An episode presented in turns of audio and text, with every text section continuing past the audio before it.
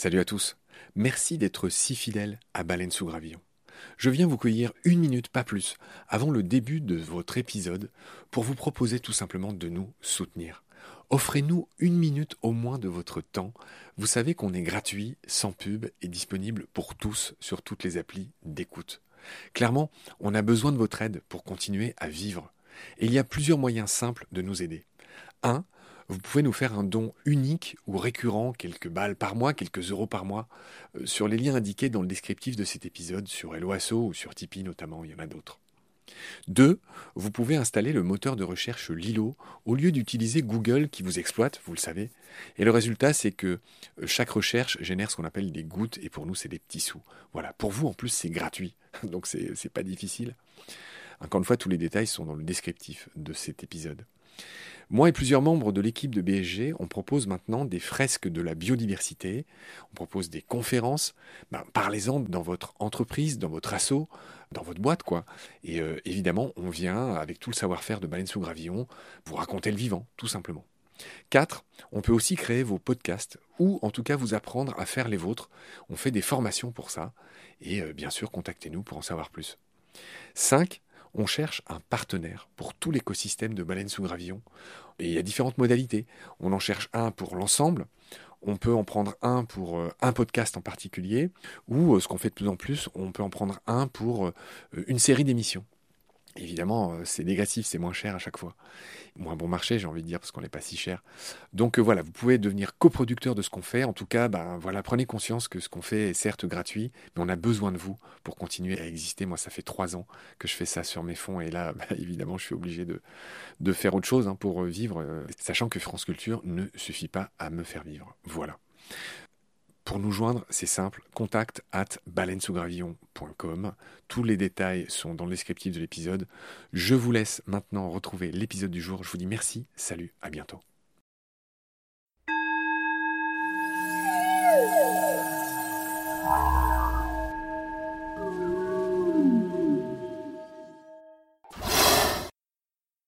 Salut à tous. Aujourd'hui, je vous propose d'écouter comme si vous y étiez une conférence sur le blob. Je vous souhaite une très bonne écoute. À bientôt. Donc dans la suite du livre, on va vous raconter ensuite les capacités du blob et un des chapitres, c'est les JO de Tokyo, parce qu'en fait cette science, elle a été lancée par les Japonais en particulier, parce que l'empereur Hirohito lui-même était fan des blobs. Et un des plus grands scientifiques à l'heure actuelle sur le blob, c'est Toshiaki Nakagaki, qui travaille sur le blob depuis de longues années et qui a eu le prix Ig Nobel. Alors, je ne sais pas si vous connaissez le prix Ig Nobel, c'est pas le prix Nobel. c'est un prix pour des recherches qui font rire, mais qui sont quand même sérieuses. Et donc, euh, son expérience la plus connue, c'est l'expérience du labyrinthe.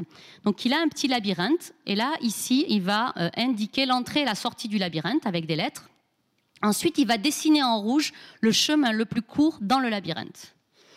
Il va aller ensuite chercher ses blobs. Alors les blobs détestent la lumière, donc on les garde toujours à l'obscurité parce que les UV sont assez dangereux pour le blob. Donc vous voyez, il va prendre des tout petits morceaux. Je vous ai dit à tout à l'heure, le blob il cicatrise en moins de deux minutes, donc ça lui pose aucun problème. Et il pose les petits morceaux de blob dans le labyrinthe. Les petits morceaux de blob, une fois dans le labyrinthe, ils sont posés sur un gel humide, donc ils vont vite se déplacer rencontrer leurs petits camarades et former un unique blob. C'est vraiment le comportement du blob typique. Vous avez un seul blob. Ensuite, Toshi va mettre des flocons d'avoine à l'entrée et à la sortie du labyrinthe. Vous voyez, des quakers, hein, même au Japon. Très important. Et là, vous allez voir que le blob, il va percevoir voilà, les flocons d'avoine et vous allez voir les vagues de cytoplasme. Le liquide intracellulaire qui bouge dans tous les sens. Et très vite, ce que va faire le blob, c'est se rétracter de toutes les zones qui ne mènent nulle part. Tous les euh, cul-de-sac, vous voyez, se rétractent hop, et il va garder une seule veine dans le labyrinthe qui va prendre le chemin le plus court. Alors ça, c'est assez impressionnant pour un organisme qui n'a pas de cerveau. Et alors, Toshi est la seule personne qui a eu deux fois le prix Ig Nobel. Et la deuxième, c'était quand même pour un article publié dans Science, où il a montré que le blob, il était euh, meilleur que les ingénieurs japonais à planifier des réseaux de ferrés. Donc ce qu'il a fait, c'est qu'il a fait une petite carte euh, du Japon. Alors en jaune, là où il y a le blob, c'est Tokyo. Et les petits points blancs que vous voyez, ce sont en réalité des flocons d'avoine qui sont posés sur les villes qu'il y a autour de Tokyo. Et ils ont lancé le blob. Le blob, qu'est-ce qu'il fait? Il trouve un flocon d'avoine, il est content, il construit des veines très costauds. Et ensuite, Toshi a comparé ce réseau en termes d'efficacité, de coût, de robustesse au réseau ferroviaire japonais. Et il a montré qu'il était plus brillant. Il faut suivre les, conseils du blog.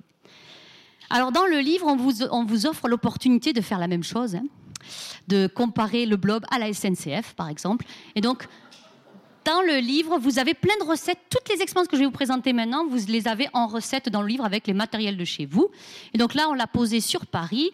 Et donc vous allez voir, donc ça c'est les grandes lignes en fait euh, de train. Et vous allez voir très vite que le blob n'a pas toutes les lignes. Il est plus court son réseau. Alors moi j'étais un peu déçue parce que pour aller à Paris, il faut quand même passer par Bordeaux. Je pensais qu'on pourrait passer tout droit, mais non. Le blob dit comme la SNCF, il faut passer par Bordeaux. Mais plus sérieusement, nous, on utilise le blob avec une entreprise toulousaine qui s'appelle Lapsoft. Euh, l'objectif de Lapsoft, c'est de limiter l'empreinte carbone. Vous savez, on parle tout le temps de l'avion, le CO2 et l'avion, mais en réalité, c'est Internet qui est le plus gros producteur de CO2, et en particulier les terminaux, donc les écrans, les centres de données et les réseaux de télécommunications. Et donc nous, notre projet, c'est de voir comment on peut améliorer le réseau pour prendre des chemins moins énergivores. Et donc comme on n'y arrive pas, ben, on demande au blob. On demande au blob, et comment tu ferais toi? Et en réalité, il nous propose des solutions qui sont extrêmement efficaces. Donc ce qu'on fait avec cette entreprise, c'est de transformer en fait ce comportement du blob en algorithme pour pouvoir ensuite prédire de nouveaux réseaux. Et ça marche très bien. Alors dans le livre, je vous montrerai aussi, je vous montre aussi, je ne peux pas tout vous raconter ce soir, mais que le blob peut résoudre le problème de la tour de Hanoï sans aucun problème, qu'il anticipe mieux la météo que les grenouilles, qu'il peut nager sans aucun, souci. Alors là, j'ai emprunté une vidéo à Sarah Berthier, qui est une enseignante qui est devenue fan du blob, vous voyez le blob nager à la surface de l'eau. C'est assez magnifique. Euh, vous verrez aussi que le blob a sa blob mobile. En fait, il peut diriger un robot sans aucun problème en le connectant à des circuits imprimés. On peut connecter en fait le blob à un robot et vous allez voir le robot se déplacer tout seul. Le blob peut aussi faire de la musique. Euh, il a fait un grand concert avec Eduardo Miranda, qui est un grand musicien euh, en Angleterre, et tous les deux, ils ont composé une musique. Euh, Eduardo Miranda était au piano. Les notes de piano étaient transmises à un ordinateur qui elle-même était transmise au blob, puisque le blob, il émet un champ électrique quand il se contracte. Et donc, ces champs électriques modifiaient les contractions du blob. Et en réponse, ces contractions du blob étaient transmises à un autre euh, piano qui répondait en fait à la mélodie de, Eduardo Miranda. Et comme ça, ils ont euh, tout au long de la, de la soirée effectué une musique. Alors, vous ne pouvez pas l'écouter ici, mais sachez qu'elle est dans le livre, il y a le lien dans le livre pouvez voir, c'est alors les critiques ont dit que c'était très lynchien. Donc si vous connaissez les films de David Lynch, voilà. Ensuite, on passe sur un chapitre qui, euh, qui est plutôt sur mes recherches que j'ai fait en Australie sur euh, comment le blob se nourrit. Et donc, c'est euh, Top Chef Australia. en effet, si vous mettez dans une autre variante du labyrinthe, le blob avec un flocon d'avoine au milieu, vous allez voir que très vite, le blob peut se déplacer et aller chercher son flocon d'avoine, on a l'impression qu'il sait où est le flocon d'avoine, parce qu'il y va pratiquement directement. Donc on peut se poser la question de comment il fait. En réalité, le blob, il progresse toujours sur des environnements humides. Et quelle est la propriété des environnements humides C'est de pouvoir faire diffuser des substances chimiques. Donc si par exemple dans une boîte, là, j'ai un gel et je mets deux gouttes de colorant, qu'est-ce qui va se passer si je filme? Vous allez voir que les colorants vont se diffuser dans la boîte, même si je les ai posés juste à un seul endroit. Et ça, ça va créer ce qu'on appelle des cartes chimiques avec des gradients de concentration, ici du moins concentré au plus concentré. Et en réalité, dans l'expérience du labyrinthe, ici, le flocon d'avoine, il diffusait dans l'environnement, les nutriments du flocon diffusaient, et c'est pour ça que le blob pouvait très facilement s'orienter dans le labyrinthe pour trouver le flocon d'avoine. Et au laboratoire, on a ainsi testé plein de substances pour savoir qu'est-ce que le blob pouvait percevoir pour pouvoir l'utiliser comme un biorobot.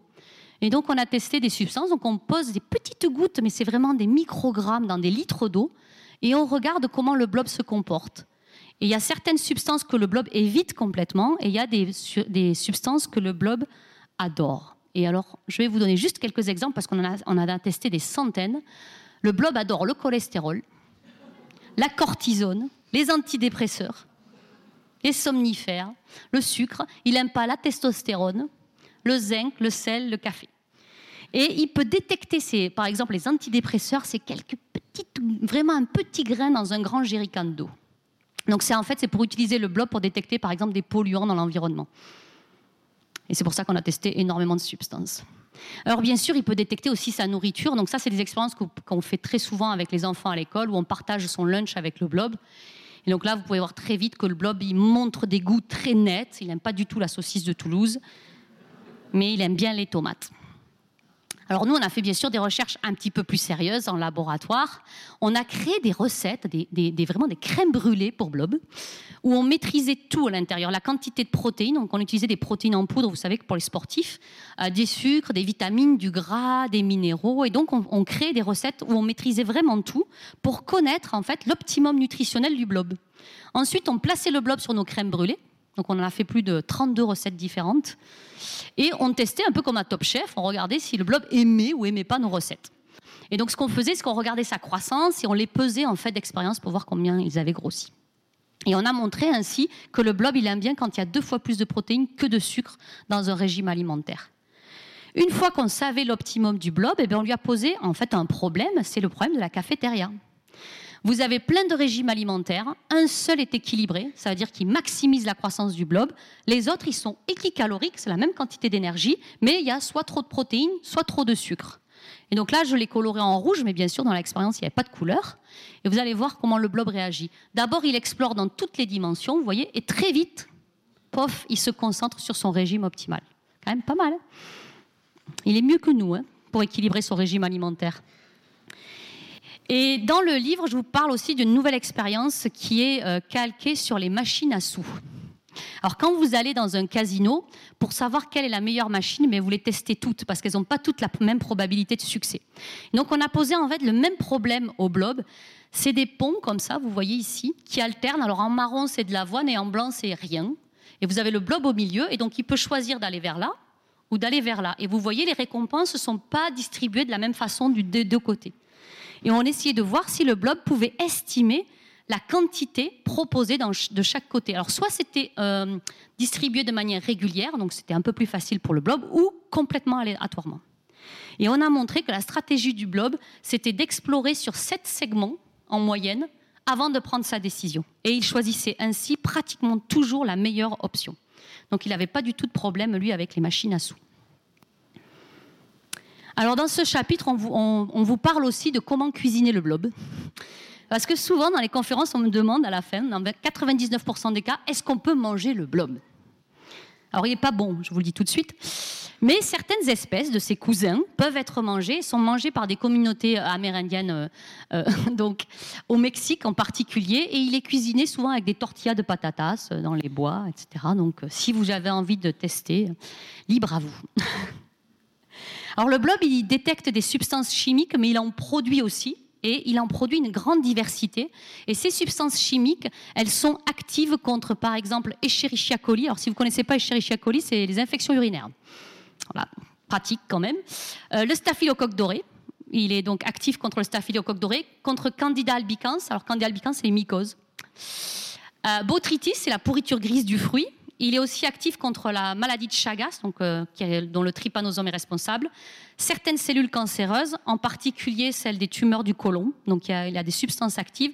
Et surtout, il produit une molécule qui s'appelle la polycéphine, qui est une molécule qui peut véhiculer des médicaments à l'intérieur du corps. L'avantage de la polycéphine, c'est qu'elle est biodégradable par le corps, elle n'est pas toxique, mais elle n'est pas détruite par le système immunitaire avant d'arriver à la zone qu'on veut soigner. Donc c'est vraiment en fait là, où il y a beaucoup d'espoir pour cette molécule. Ensuite, dans le livre, on vous parle de diversité de blobs, parce que jusqu'à présent, on parle du blob en général, mais comme vous, vous êtes tous différents dans cette salle, il existe de nombreux blobs. C'est la même espèce, mais c'est des individus différents. Alors, comment on a su ça? Nous, au départ, on n'avait qu'un blob au laboratoire. C'était un blob australien qu'on clonait à outrance, et on lui donnait des flocons d'avoine bio. Et moi, je trouvais ça bizarre d'utiliser qu'un seul blob, donc j'en ai fait venir un des États-Unis, un blob américain. C'est le même, individu, c'est juste qu'il est américain. Et lui, il a détesté le flocon d'avoine bio. Il ne mange que du quaker. Par contre, ils pullulent dans la poubelle sans aucun problème. Mais pas de flocons d'avoine bio. Et comme un seul blob ne mange pas de flocons d'avoine bio, personne ne mange du flocons d'avoine bio. Parce qu'il faut que tout le monde soit nourri pareil euh, quand on fait des expériences. Donc à cause de lui, tout le monde est nourri au Quaker. Alors, ça nous a intrigué cette préférence alimentaire qui différait entre deux blobs. Et donc, on a commencé à collectionner les blobs au laboratoire. au début, j'en avais trois un américain, un australien, un japonais que j'avais demandé, Toshi m'avait prêté son blob. Donc vous allez voir là, c'est juste une expérience de vitesse de déplacement, et vous allez voir que le japonais est extrêmement rapide, alors que l'australien est très très lent. Et ça, c'est toujours comme ça. Hein. C'est vraiment, si vous euh, récupérez des blobs australiens, ils sont tout lents. Là, vous avez le, blob américain qui est entre deux. Donc vous voyez que le blob japonais, au bout d'un moment, il va s'ennuyer, il va tourner autour de la boîte. Que lui, il n'a toujours pas touché le bord de la boîte. Alors que c'est vraiment à la même vitesse. Donc on a vu qu'il y avait ces différences de vitesse et ça nous a intrigués. Et du coup, on les a mis dans des mini-cafétérias. Donc ici, c'est une mini-cafétéria où on a mis un japonais et ici un australien. Il y a deux sources de nourriture. Il y en a une qui est bonne et une qui est pas terrible. C'est pas qu'elle est mauvaise, mais elle est moins bonne. Et le but pour le blob, bien sûr, c'est d'aller vers la nourriture préférée. Et on savait de nos expériences précédentes que le blob est tout à fait capable de faire ça. Mais on avait fait toutes nos expériences avec l'australien. Et vous allez voir que ce pas les mêmes capacités selon les blobs. Le japonais, c'est la tête brûlée. Il fonce, réfléchit pas, il se trompe. L'Australien, il prend son temps. En prenant son temps, la nourriture, elle, elle a le temps de diffuser dans la boîte. Je vous expliquais tout à l'heure que la nourriture est diffusée. Donc quand l'Australien, il part, en fait, il prend une décision éclairée parce que lui, il peut mesurer finalement les différences de concentration. Le Japonais, il part avant que la nourriture ait le temps de diffuser. Donc une fois sur deux, il se trompe. Ensuite, on a fait une autre expérience où cette fois, il n'y a pas deux nourritures, mais il y a deux blobs mais une seule source de nourriture. On voulait voir si ils allaient se la partager. C'est comme si vous avez deux enfants et vous avez euh, juste une barre euh, de, de Mars ou de Lion et vous regardez comment ils réagissent. Alors les Américains, c'est tout simple. Il y en a un qui monopolise la source de nourriture et l'autre qui a rien à manger. Les Australiens, ils préfèrent aller se voir d'abord. Ils sont très choux, les Australiens. Et les Japonais, ils partagent la nourriture, mais bon, ils se fusionnent, mais arrivent à la nourriture. Mais les, les Américains, c'est comme s'ils ne se percevaient pas. Et après, on a essayé de les mélanger, mais notre Américain a mangé le Japonais. C'est la revanche de Pearl Harbor. Donc on a arrêté de mélanger nos blobs parce qu'il semblerait que c'est pas toujours top de mélanger les blobs. Ça arrive pas très souvent, je vous rassure. Et donc dans le livre, je vous raconte tous les blobs qu'on a actuellement. Donc on a lu celui qui est parti dans l'espace, qui est le plus résistant de tous les blobs, et c'est celui qui sera distribué ce soir. Vous avez Malu, qui est le plus glouton, vous avez Mott, qui est un mutant qui ne s'est pas très bien avancé. JM, Jean-Michel. Alors Jean-Michel, le blob est tout le temps malade, il est très fatigant. On a Daywalker, qui supporte très bien la lumière, contrairement aux autres blobs. On a Faux, qui est un petit mutant qui avance tout doucement. Alors lui, c'est pire que l'Australien. Donc on a ben, l'Américain le cannibale. L'Australien qui adore tous les autres, il les colle tout le temps. On a le Japonais qui est plutôt rapide, mais qui, dans les prises de décision, c'est pas top top, quoi. Et on a Lulu, un blob albinos. C'est le même, mais il a une mutation d'un gène et donc il est blanc. Il a perdu sa couleur jaune. Et lui, sa particularité, c'est qu'il est extrêmement capricieux. À, l'élever, c'est un, enfer. Il aime être toujours sur le couvercle de la boîte et pas dans la boîte. Donc tous les jours, on le retrouve sur le couvercle de la boîte. C'est très agaçant.